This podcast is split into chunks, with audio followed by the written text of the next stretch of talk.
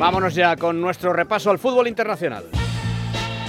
Como siempre, repaso a las mejores ligas del continente. Don Daniel Blanco, muy buenas noches. ¿Qué tal? Buenas noches, Juan Manuel Rodríguez. Esta semana atentos a la Juventus y al Chelsea Manchester City por encima del resto, porque hay Copa en Inglaterra y a los demás, a las demás ligas europeas. Y además visitaremos Vicenza, una pequeña localidad italiana donde reside ahora nuestro protagonista en la sección final del programa, un mito del fútbol italiano que ayer cumplió 49 años. Pues venga, no perdemos más tiempo, vamos con todo, pero antes os recordamos que podéis ganar una camiseta retro de fútbol con nuestros amigos de Cooligan con dos O's y dos L's. Así es, recuerden siguiendo en Twitter a Cooligan, arroba Cooligan, la camiseta que regalamos esta semana es la de la selección de Estados Unidos de 1934 y la pregunta ante qué selección quedó eliminada Estados Unidos en aquel mundial, porque la semana pasada ya dimos la camiseta de Mali, que ha correspondido, por cierto, a Concepción Jiménez de Murcia. Enhorabuena para Concepción, que se lleva la camiseta de Mali del año 80. Mandad las respuestas a el primer palo arroba es radio.fm con nombre, apellidos, dirección postal, número de teléfono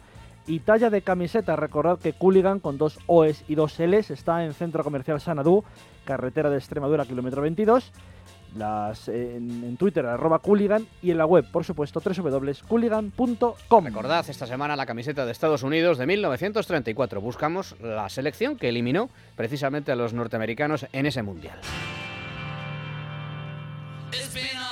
Pues este fin de semana no hay liga en Inglaterra. Este fin de semana tenemos copa. Este fin de semana, efectivamente, manda el torneo más antiguo del mundo. Sin el Leicester, el sorprendente líder de la Premier, ya eliminado hace varias rondas. Este fin de semana, los octavos de final. Mañana, cinco equipos de primera en liza: Arsenal, Hull City, Watford, Leeds United, Reading, West Bromwich Albion y un duelo entre Bournemouth y Everton. Tres partidos más el domingo, entre los que destaca el gran duelo entre Chelsea y Manchester City y el Tottenham Crystal Palace. Y ya el lunes el Manchester United, que ojo, viaja al estadio del Shrewsbury Town, un equipo de cuarta, viniendo de una derrota, la de ayer, dolorosa, en campo del Midland danés por 2-1, lo que complica su pase a octavos de final de la Europa League. La liga queda aparcada para la semana que viene con el recorte de puntos de Arsenal y Tottenham, que ganaron sus partidos, estos últimos, los Spurs, de Mauricio Pochettino en campo del Manchester City.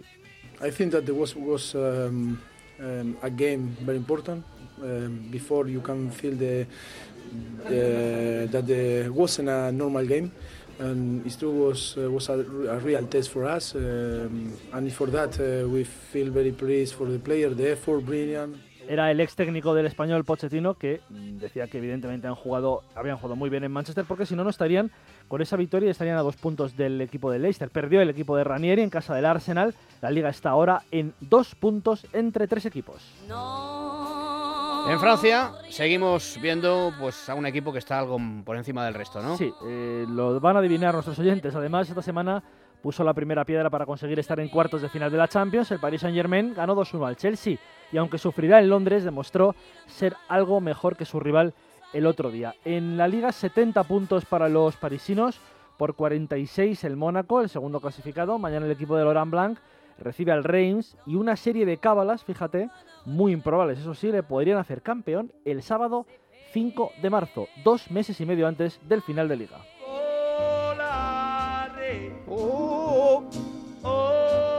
En Italia ha jugado la vecchia señora, la Juventus. Ha jugado la Juventus, la verdad es que ha empatado a cero en campo del Bolonia y el otro día eh, le ganó al Nápoles por un gol a cero con un gol de Giuseppe Zazza al final del partido. La Juventus ahora mismo, con este tropezoncito, lleva dos puntos por encima del Nápoles, que le puede quitar el, liderato el próximo lunes que juega ante el Milán. La Juve aguarda el partido que le mide al Bayern el próximo martes a las 9 menos cuarto, ida de los octavos de final de la Champions, sin tres de sus defensas titulares lesionados, recuerden, Bonucci, Chiellini y Martín Cáceres, este último de larga duración. Mañana en Italia el Inter recibe a la Sampdoria y ya el domingo buen partido entre la Roma y el Palermo y el lunes ese Nápoles-Milán en el que el equipo de Sarri deberá afrontar la presión. Puede ir o se puede poner de nuevo líder de la liga italiana.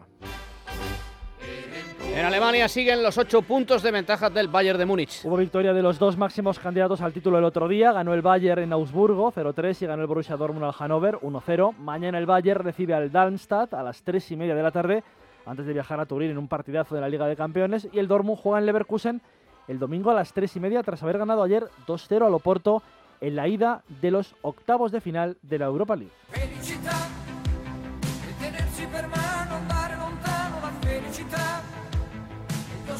Siempre sabéis que nos despedimos con un recuerdo para algo o alguien especial, que en este caso es alguien En- especial. En, este caso es alguien. Ayer cumplió 49 años, 49, un mito del fútbol italiano. Mm, Sentire la mancanza, sentire eh, la lontananza de- del mondo del calcio. Però so anche che, mm, visto che è una passione e la passione si comanda, non so come sarà in futuro.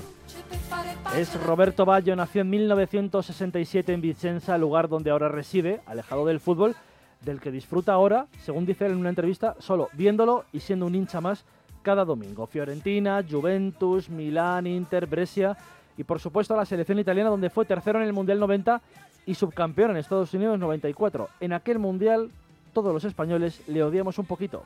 Han pasado momentos de muchísimo apuro. Cuidado. Cuando. Signori se ha ido ahí bien. Cuidado. Bayo ha dudado ahí su bizarreta. Bayo. Y aquí ellos no perdonaron. Esa es la diferencia. Ahí Bayo no ha perdonado. La desesperación en el equipo español, la alegría en los italianos, 42 minutos en la única duda. Dios mío. Dios mío, la suerte que han tenido. Dios mío. Esa es la diferencia. La diferencia está ahí. Está ahí. Son José Ángel de la Casa, José Luis Garci, nuestro José Luis Garci y Mitchell, que estaban eh, estupefactos, evidentemente, a tres minutos del final. Bayo nos dejó fuera en ese mundial. También con la selección, la Eurocopa del 96 y la del 2000, y el Mundial de Francia 98 y Corea 2002. Un media punta de clase, quinto máximo goleador de la historia de la selección. Muchos apuntan a Roberto Baggio como el jugador que rompió aquellos moldes del fútbol italiano tosco de los 70 y 80. La clase que luego heredó, por ejemplo, Alessandro Del Piero.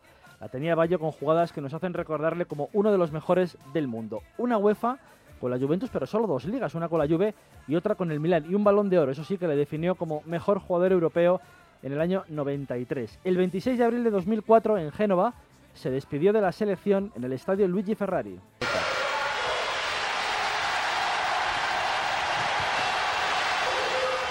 Un partido ante la selección española, el encuentro acabó 1-1, no marcó, pero fue su último partido, diciéndole a Trapatoni en el túnel de vestuarios de aquel día que no iba a la Eurocopa de Portugal de aquel mismo verano. Roberto Baggio, uno de los jugadores de más clase, uno de los tipos, Juanma, por los que merecía ver un partido. Dicen algunos en Italia que no quiso ser más grande, que se acomodó. Otros que estaba a gusto por cómo era. Total, ha sido uno de los más queridos y está inmerso de lleno en la historia del fútbol italiano. Magnífico futbolista. Sí, señor. Perdón. Muchas gracias, Dani. Hasta luego.